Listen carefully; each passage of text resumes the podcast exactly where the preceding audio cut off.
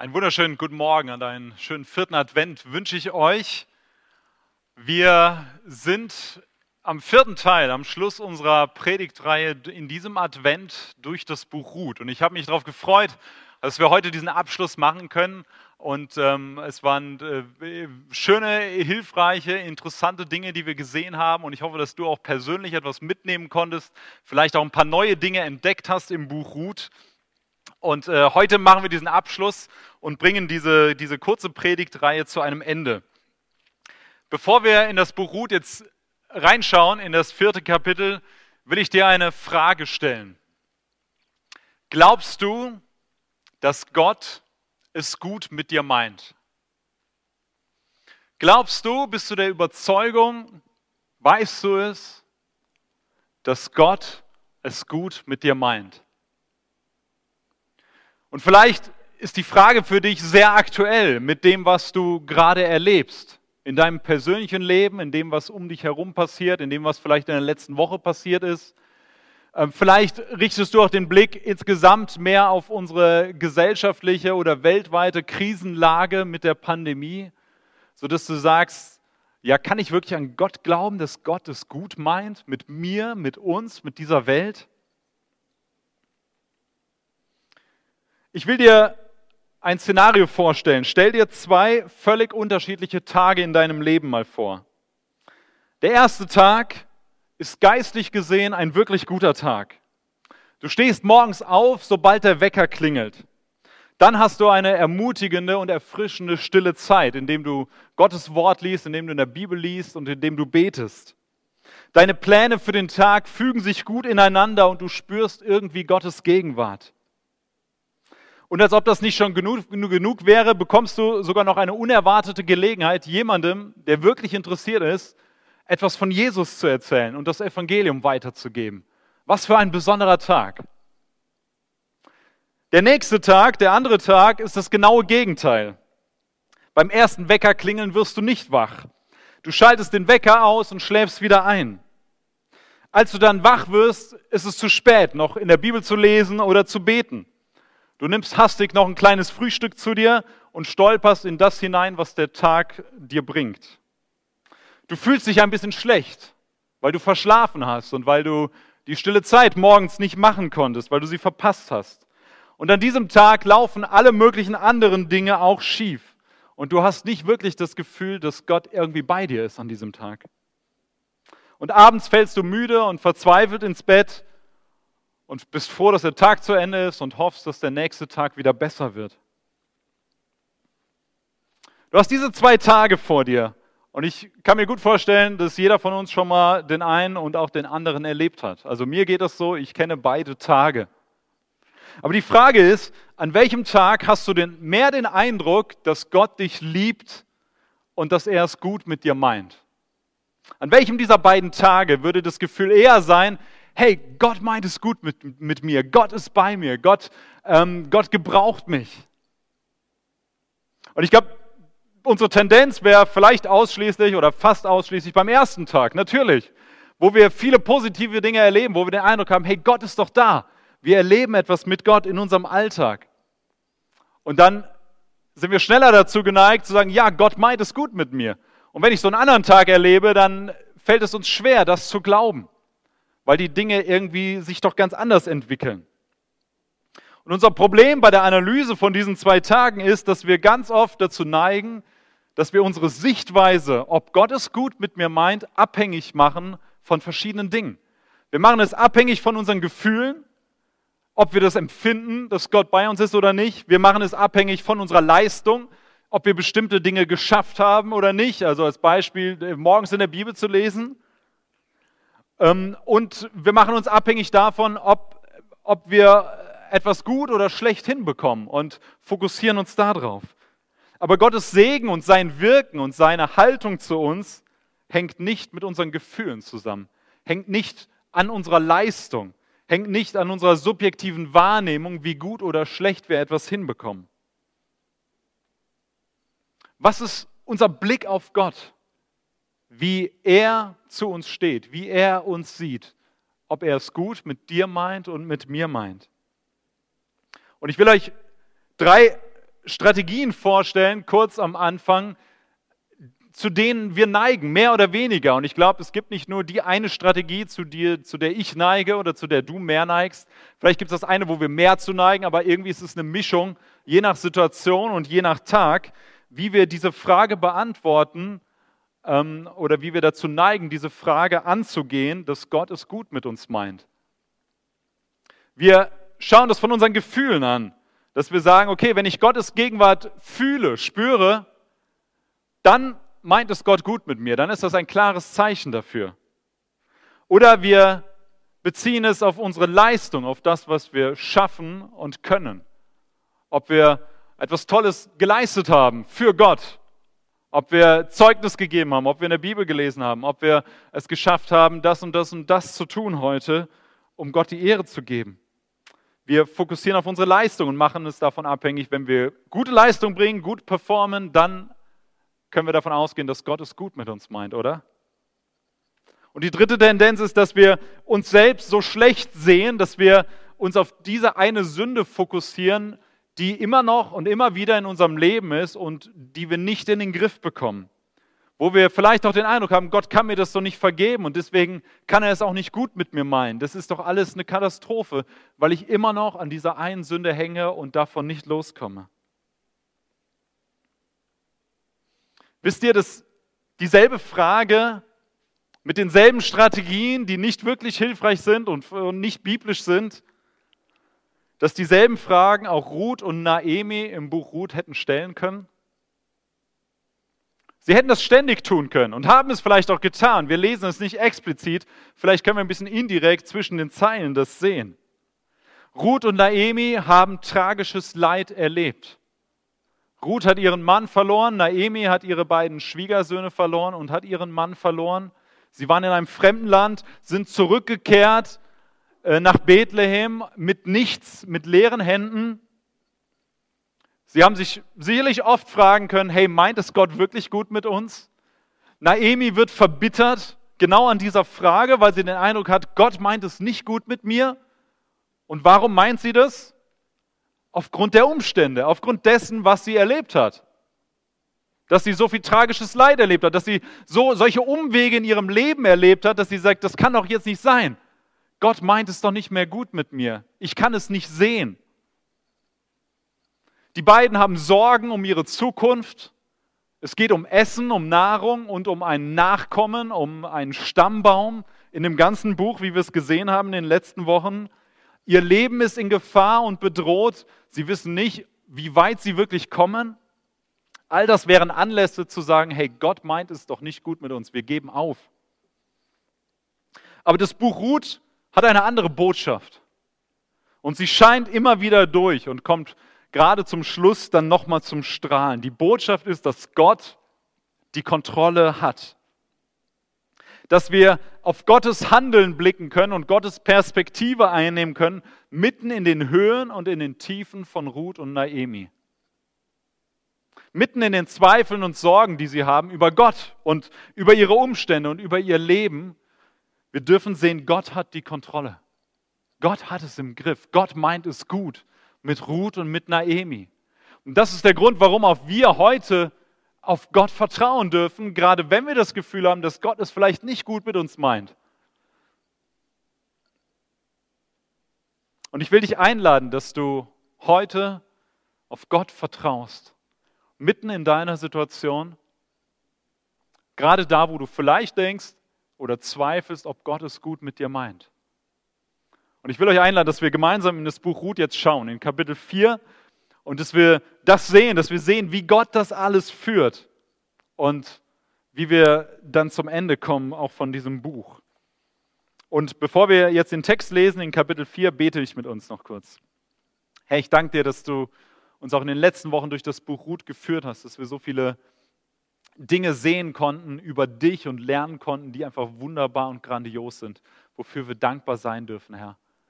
Und ich danke dir, dass wir uns auch in Ruth und Naemi hineinversetzen dürfen, weil wir ein Stück mitfühlen und weil wir ähnliche Situationen und, und Gefühle kennen.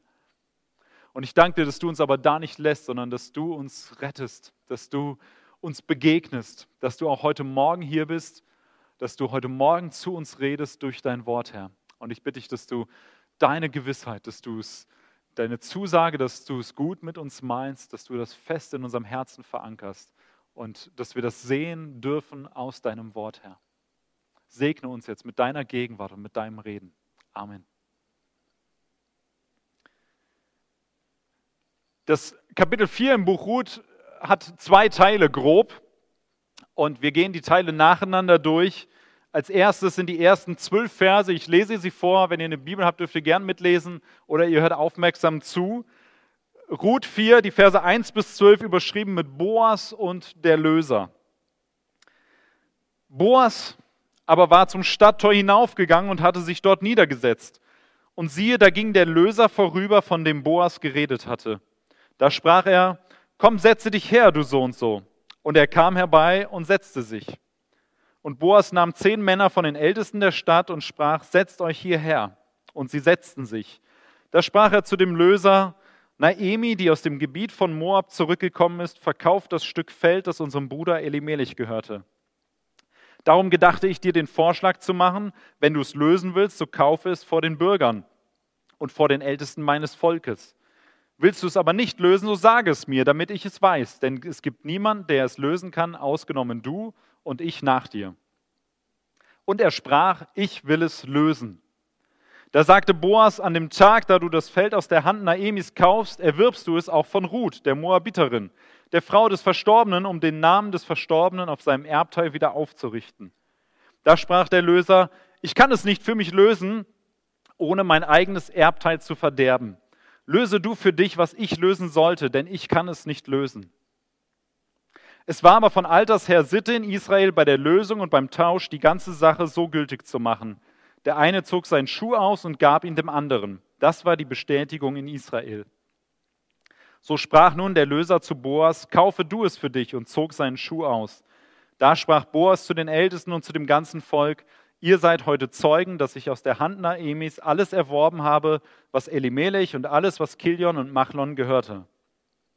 Dazu habe ich mir Ruth, die Moabiterin, die Frau Machlons, zur Ehefrau erworben, um den Namen des Verstorbenen auf seinem Erbteil wieder aufzurichten, damit der Name des Verstorbenen nicht verschwinde aus der Mitte seiner Brüder und aus dem Tor seines Ortes. Ihr seid heute Zeugen. Da sprach das ganze Volk, das im Stadttor stand, und die Ältesten, wir sind Zeugen. Der Herr mache die Frau, die in dein Haus kommt, wie Rahel und Lea, die beide das Haus Israel gebaut haben. Werde mächtig in Ephrata und mache dir einen Namen in Bethlehem. Und dein Haus werde wie das Haus des Peres, den die Tama dem Juda gebar, durch den Samen, den dir der Herr von dieser jungen Frau geben wird. Also wir steigen hier ein oder knüpfen an das an, was wir letzte Woche gehört und gesehen haben in Kapitel 3, dass Boas und Ruth zueinander finden und dass Boas der ideale Ehepartner für Ruth wäre und gleichzeitig der Löser, der rechtlich in der Lage wäre, den Grundstück, das Grundstück zu kaufen und das rechtlich alles so zu regeln, dass Ruth und Naemi einen Nachkommen haben. Und dann taucht am Ende von Kapitel 3 dieses Problem auf, dass es noch einen anderen gibt, der vor Boas an der Reihe wäre, dieses Recht des Lösens ähm, einzulösen oder darauf einzugehen. Und das ist das, womit wir in Kapitel 4 starten. Der Löser taucht auf. Interessant ist, dass er keinen Namen hat. Also wir erfahren ihn nicht. Er wird nur als Löser bezeichnet, allgemein. Ähm, und ganz interessant ist, dass Boas selbst, als er zu ihm spricht, sagt er, komm, setze dich her, du so und so. Was ist das für ein Name? Du so und so. So reden wir nicht zu anderen Leuten, oder? Wir sagen nicht, komm her, so und so.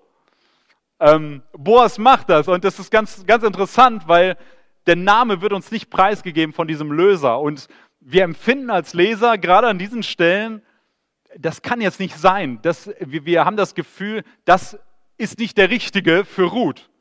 Das funktioniert nicht. Wir haben ein negatives Bild von diesem Löser gleich von Anfang an, wo er eingeführt wird. Und wir hoffen doch sehr, dass das mit Boas irgendwie funktioniert. Und dann erfahren wir, wie Boas das Ganze angeht. Er hat eine Strategie, eine weise Strategie, die wir im Nachhinein erst sehen. Und zwar sagt er zu dem Löser, hey, da ist diese Naemi und da ist dieses Feld, was gekauft werden soll, das Eigentum. Und ähm, und das ist, du, du darfst es lösen. Du bist rechtlich vor mir dran. Und der Löser denkt sich, dieser so und so, hey, das klingt gut, oder? Also ich meine, ein Feld, ein Erbstück, das, das kann man gut nehmen. Ähm, wenn ich finanziell dann zu einer Lage bin, dann mache ich das auf jeden Fall. Kann ja nicht schaden. Und Naomi dazu, okay, das geht dann schon irgendwie. Und dann macht Boas noch was. Also eigentlich ist die Sache ja klar. Ja, der Löser sagt, ja, ich will es lösen. Und dann kommt Boas mit noch einer Zusatzinformation. Das ist der Haken an der Sache. Das hat er vorher nicht erwähnt, das hat er vorher zurückgehalten. Und zwar sagt er, ah, da gibt es noch, da gibt es noch was, was ich dir sagen muss. Da ist noch diese Ruth, die Schwiegertochter von der Naemi, die Moabiterin, die aus dem Ausland gekommen ist. Und wenn du das Feld erwirbst, hast du auch die Verpflichtung, das war in Israel das Gesetz, dass du für sie einen Nachkommen erzeugst. Und diesem Nachkommen wird dann das Feld gehören. Mit anderen Worten, der Löser gibt zwar Geld aus für dieses Feld, aber am Ende gehört es ihm nicht, sondern es wird dem Nachkommen von Ruth gehören. Und dann lesen wir in Vers 6,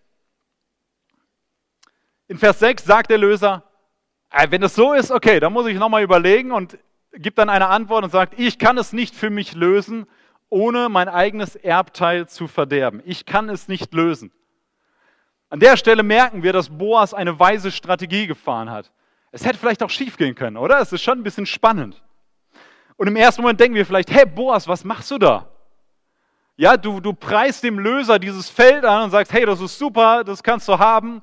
Und der Löser geht darauf ein, sagt, ja klar, das mache ich. Und dann denken wir, hey Boas, worauf willst du eigentlich hinaus?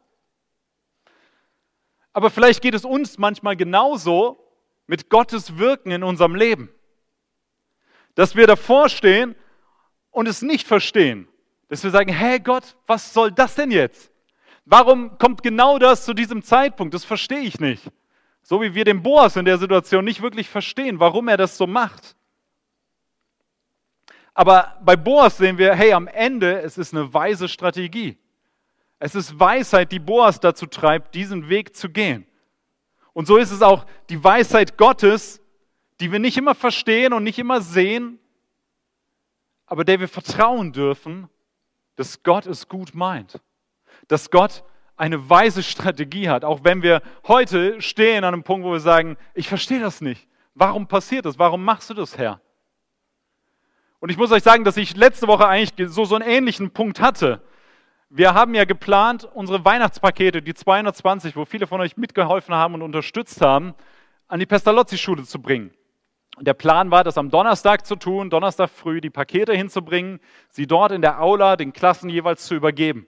Und letzten Sonntag kam dann die Information, das wisst ihr, mit dem Lockdown, so dass ab Mittwoch die Schule geschlossen war. Und der erste Moment ist, hey, zu fragen, Gott, was soll das jetzt? Wir haben das doch geplant, das ist doch eine super Aktion. Und jetzt wirfst du alles über den Haufen. Und dann hat die Karin eine super Idee gehabt. Wir haben dann miteinander kommuniziert und haben dann das Ganze geändert und haben es kurzfristig so gemacht, dass wir am Montagabend die Pakete von hier dann in die Schule gebracht haben und dass wir sie nicht in der Aula groß alle 220 aufgestellt haben, sondern dass wir in jeden Klassenraum gegangen sind und die Pakete abgezählt sozusagen für die Klassen bereitgestellt haben. So dass, wenn die Kinder oder als die Kinder am Dienstagmorgen dann in die Klassen gekommen sind, ihre Pakete gesehen haben. Und es gab einen riesen Strahl und die waren ganz begeistert. Und die Lehrer waren begeistert. Wir haben ganz viele tolle Rückmeldungen bekommen. Und ein großes Dankeschön von allen äh, von, von, der Schule, was ich gerne an euch weitergeben will, weil ihr da mit unterstützt habt. Ähm, aber am Ende würde ich sagen, hey, das war noch viel besser, diese Strategie. Diese Idee war viel besser. Wir wären nicht darauf gekommen, das so zu machen, hätte Gottes den Plan nicht einfach komplett geändert. Und ich glaube, dass es immer wieder mal so ist, dass wir Gottes Wirken erleben und wenig verstehen und dann vielleicht im Nachhinein und vielleicht auch nach einiger Zeit erst sagen können, hey, Gott ist weise. Gott hat es gut eingefädelt. Und auch bei Naemi und Ruth ist es ja nicht so, dass in ihrem Leben, dass das alles von heute auf morgen immer passiert ist und dass sie schnell gesehen haben, dass Gott es gut meint. Das ging über Jahre, über Jahrzehnte zum Teil, bis sie gesehen haben, was Gott an Frucht in ihr Leben bringt. Nochmal zurück zu dem Löser. Warum kann oder will er diesen Weg nicht gehen? Warum tritt er auf einmal zurück? Warum ändert er seine Meinung? Wir haben die, das Argument hier drin und das müssen wir im Hinterkopf behalten. Ich kann es nicht für mich lösen, sagt er. ohne mein eigenes Erbteil zu verderben. Also mit anderen Worten sagt er eigentlich, Ruth, diese Moabiterin, die würde mein Erbe verderben, beflecken. Sie wäre eine Schande für mich und für meine Nachkommen. Okay, behaltet das im Hinterkopf, das wird später noch wichtig. Boas erwirbt rechtmäßig dann diesen Besitz und Ruth wird rechtmäßig seine Frau. Und das geschieht alles vor Zeugen, so wie das damals üblich war, dass daran auch nicht zu rütteln ist.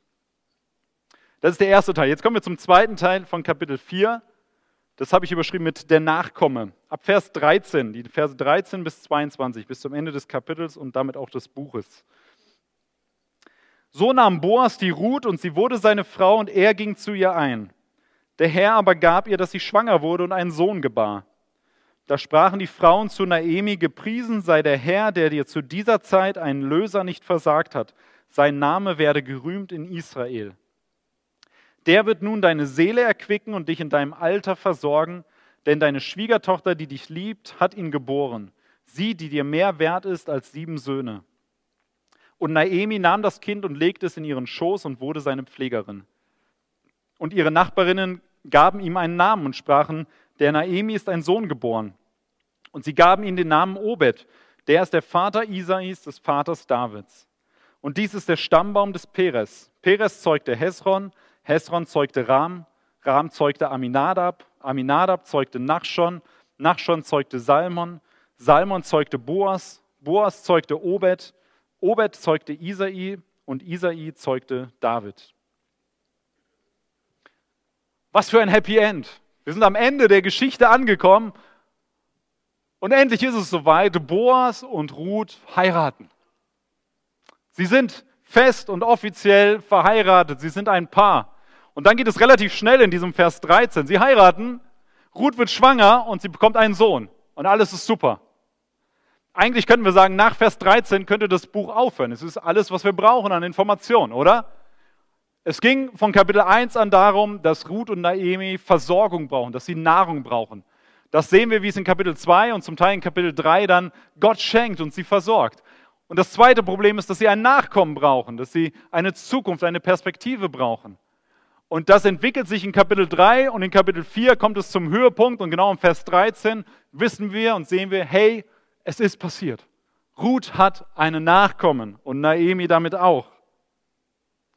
Und ab Vers 14 ist es interessant, dass Ruth gar nicht mehr erwähnt wird. Ab Vers 14 liegt der Fokus nur noch auf Naemi.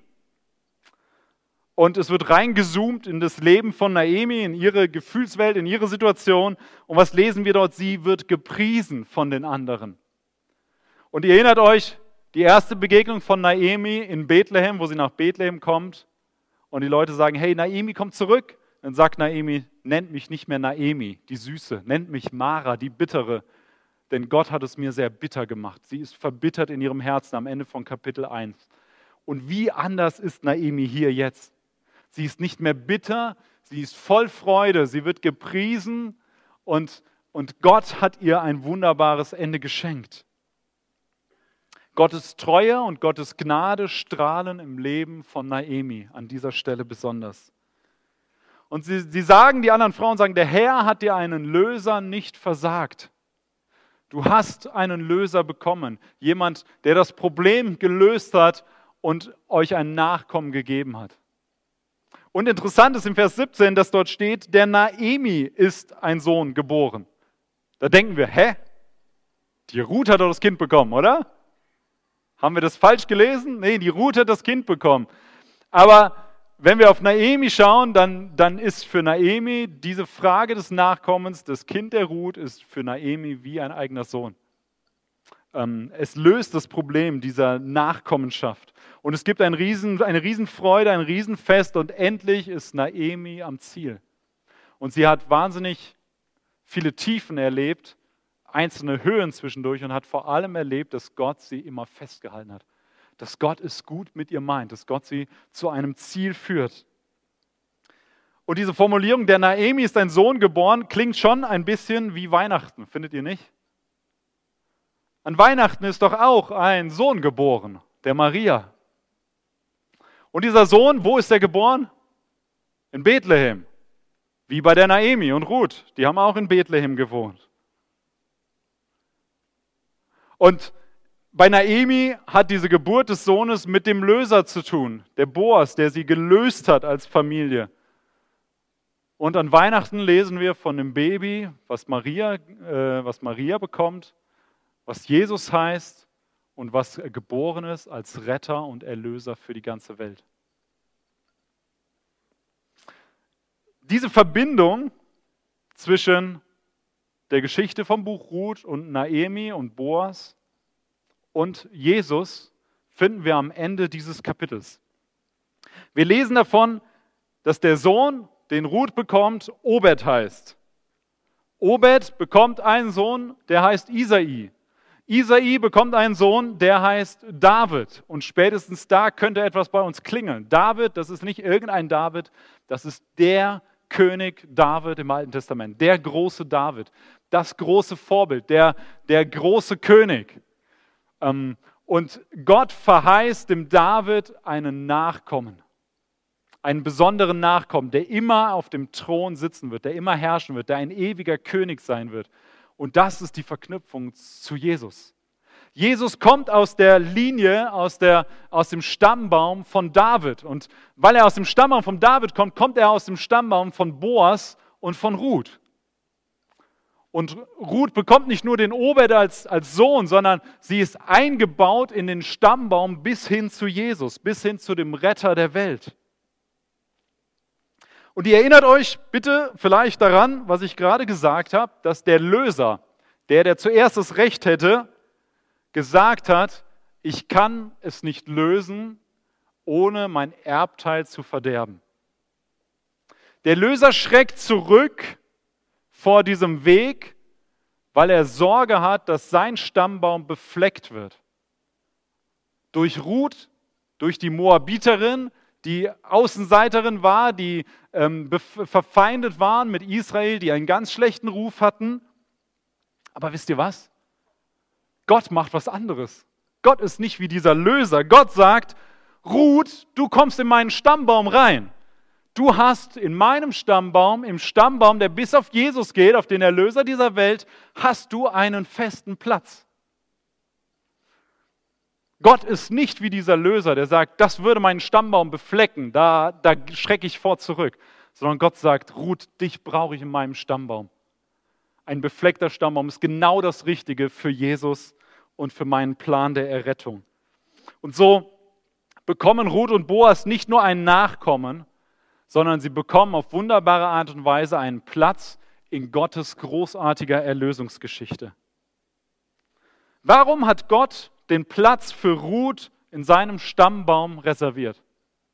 Warum hat Gott Ruth an dieser Stelle mit hineingenommen? Ich glaube, um, um, uns was deutlich zu machen, nämlich zu sagen, genau für solche Leute ist Jesus gekommen. Genau für solche Leute wie Ruth, die außen vor sind, die fremd waren, die auf Gnade angewiesen waren, Genau für solche Leute ist Jesus an Weihnachten gekommen. Für Leute, die sagen, ich bin doch eigentlich zu nichts zu gebrauchen, ich bin nichts wert oder ich bin außen vor. Für Jesus ist das keine Schande, mit dir und mir verbunden zu sein. Für Jesus ist es keine Schande, mit Ruth in einem Atemzug genannt zu werden. Jesus wird als der Freund von Zöllnern und Sündern bezeichnet. Jesus umgibt sich in seinem Leben auffällig gerne mit Leuten, die nicht so angesehen waren, die nicht viel wert waren in den Augen der Menschen, die nichts zu bringen hatten. Wie Ruth, wie du, wie ich. Und unabhängig davon, ob du einen schlechten Tag hast, wie ich den am Anfang skizziert habe, oder einen guten Tag, an beiden Tagen sind wir befleckt von unserer Sünde, von unserer Schuld, die uns trennt von Gott. Und an beiden Tagen ob es gefühlt ein guter Tag ist oder ein schlechter Tag, brauchen wir diesen Erlöser. Wir brauchen Jesus. Wir brauchen seine Gnade und seinen Zuspruch jeden Tag neu. Genau dafür ist Jesus gekommen, für diese befleckten Menschen. Und ihr seht es eins zu eins in der Weihnachtsgeschichte. die für uns relativ romantisch rüberkommt an vielen Stellen, was sie aber eigentlich gar nicht ist. Wer sind die ersten Leute, die Jesus besuchen kommen? Es sind die Hirten. Die Hirten, die waren dreckig, die haben nicht gut gerochen, die waren Außenseiter in der Gesellschaft, mit denen wollte keiner was zu tun haben. Sie waren ganz merkwürdige, komische Leute. Sie waren eigentlich nicht wirklich was wert. Das sind die Ersten, die zu Jesus kommen. Und die Nächsten, die zu Jesus kommen, sind auch nicht viel besser. Sind vielleicht, haben mehr Wohlstand, sind in der Gesellschaftsschicht vielleicht höher, die Sterndeuter, aber das sind Fremde, das sind Heiden, das sind keine Juden gewesen. Die haben eigentlich nichts mit Jesus und, dem, und den Juden zu tun gehabt und mit Israel. Warum sind die da? Und dazu sind sie Sterndeuter, ein Beruf, der in Israel absolut verpönt war und den, den Gott, äh, äh, wo Gott gesagt hat, das ist mir ein Gräuel, das will ich nicht. Ausgerechnet diese Leute kommen zu Jesus. Warum? Weil Jesus einen befleckten Stammbaum liebt, weil er diese Menschen liebt, die selbst sehen, dass sie nichts bringen können, dass sie einen Retter brauchen. Das ist das Evangelium von der unverdienten Gnade für Sünder. Jesus ist sich nicht zu schade. Es, er ist sich nicht zu schade, den Himmel zu verlassen, die Herrlichkeit Gottes, um auf diese Erde zu kommen an Weihnachten. Und nicht nur das, er kommt nicht nur auf diese Erde in die Krippe, sondern es geht ja weiter. Er geht so weit, dass er am Kreuz stirbt, unschuldig, verlassen, alleine, ausgegrenzt, wertlos in den Augen der Menschen, um was zu tun? Um deine und meine Sünde zu tragen. Damit wir nicht sterben müssen, damit wir keine Trennung von Gott haben, sondern dass wir zu Gott gebracht werden, versöhnt sind mit uns, dass wir erlöst werden, dass wir einen Erlöser haben.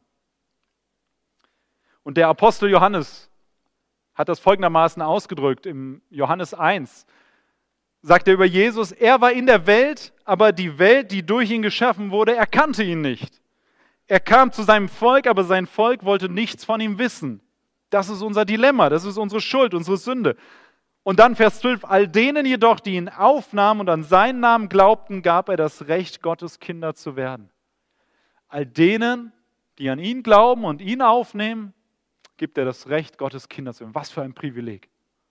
In diesen befleckten Stammbaum hineingebracht zu werden, in die Familie Gottes hineingebracht zu werden, so wie Ruth das erleben durfte, dass sie Teil der Familie Gottes und letztlich der Familie Jesu wurde in dem Stammbaum, so haben wir das Privileg, unverdient, indem wir an Jesus glauben, unser Vertrauen auf ihn setzen, zu Gottes Familie zu gehören.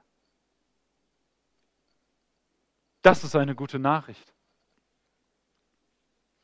Und das ist die Botschaft von Weihnachten, die uns zurückführt zum Schluss nochmal zu der Frage, die ich am Anfang gestellt habe. Glaubst du, dass Gott es gut mit dir meint?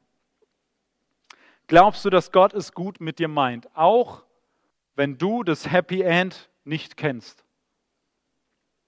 Wenn du noch nicht am Ende von Kapitel 4 im Buch Ruth angekommen bist, sondern wenn du irgendwo mittendrin bist in den Höhen und Tiefen des Alltags, wo es nicht klar ist für dich, dass das am Ende gut wird. Was sind deine Hindernisse und Zweifel, die dich davon abhalten, voll auf Gott zu vertrauen, auf seine Güte zu vertrauen, dass er es gut meint? Was ist deine Strategie, wie du dazu neigst, Gottes Güte anzuzweifeln?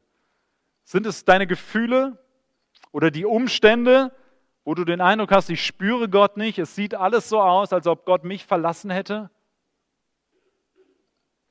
Ist es deine Leistung, dass du den Eindruck hast, heute war kein guter Tag, ich muss mich mehr anstrengen, damit es besser wird? Oder ist es die Sünde, die bei dir so groß scheint oder eine bestimmte Sünde, die so groß scheint, gegen die du kämpfst, wo du es aber nicht schaffst und wo du drunter zerbrichst und verzweifelst? Was sind deine Hindernisse, auf Gott zu vertrauen, dass er es tatsächlich gut mit dir meint? Und ich will uns jetzt eine Minute der Stille geben, wo jeder das persönlich für sich vor Gott bringen kann und aussprechen kann, was deine Punkte sind. Und Gott bitten kann, dass er bei dir daran arbeitet. Und danach werde ich den Schluss der Predigt noch machen. Lass uns eine Minute Stille sein.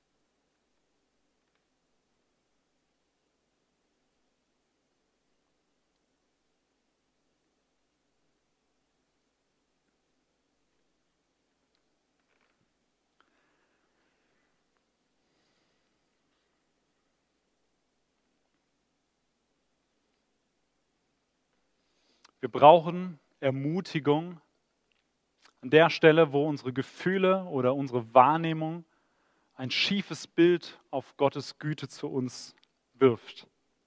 Und Naemi, wenn ihr euch erinnert oder nochmal in den Text schaut, in Vers 15, ist es eine wunderbare Formulierung. Dieser Sohn, der wird nun deine Seele erquicken. Er wird dich ermutigen. Und wir brauchen auch solche Ermutigung, solche Erquicker.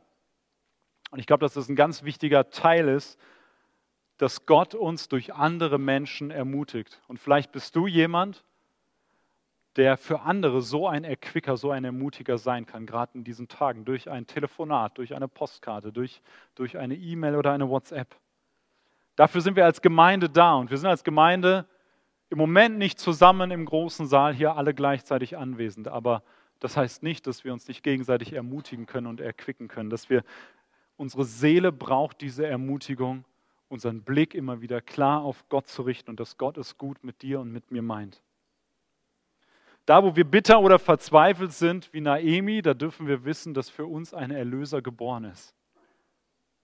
Da, wo wir befleckt sind und Schande empfinden in den Augen der Menschen, dürfen wir wissen, wie bei Ruth, dass für uns ein Erlöser geboren ist. Und ich freue mich ja auf Heiligabend am Donnerstag, wo wir diese Botschaft so klar nochmal hören dürfen und uns erinnern dürfen. Weil Weihnachten ist Gottes Beweis, dass er es gut, 100% gut mit dir und mit mir meint.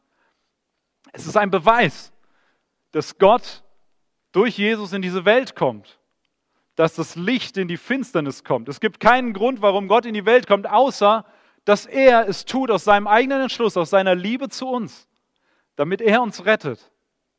Es ist nicht, dass Gott sagt, oh guck mal, die Leute, die haben so eine tolle Leistung erbracht, da muss ich eine Gegenleistung bringen.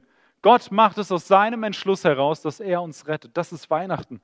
Und deswegen ist es ein absoluter Beweis dafür, dass Gott es gut mit dir und mir meint, weil es nicht abhängt davon, wie gut oder schlecht unser Tag ist. Gott hat sich dazu entschlossen, das zu tun. Und deswegen dürfen wir auf den Gott vertrauen, der die Geschichte von Ruth und Naomi unter Kontrolle hat und der mit ihnen eine größere Geschichte geschrieben hat. Und wir dürfen Teil werden in Gottes großem Erlösungsplan, in Gottes großer Erlösungsgeschichte, indem wir auf Jesus vertrauen und indem wir zu seiner Familie gehören. Und wisst ihr was? Auch wenn für dich jetzt vielleicht das Happy End nicht in Sicht ist, darf ich euch sagen, das Happy End ist in Sicht. Unser Happy End finden wir nicht auf dieser Erde. Unser Happy End geht weit darüber hinaus. Es ist die Perspektive der Ewigkeit. Nach unserem Tod hier auf der Erde werden wir ewig leben mit Jesus in aller Ewigkeit, in Freude, in 100% Freude und vollkommenem Glück mit Jesus und mit Gott, in der Gegenwart Gottes und allem derer, die zu Gottes Volk gehören. Das ist unser Happy End. Es ist nicht hier auf der Erde, aber das ist unsere Perspektive und das steht fest. Gottes Segen euch. Amen.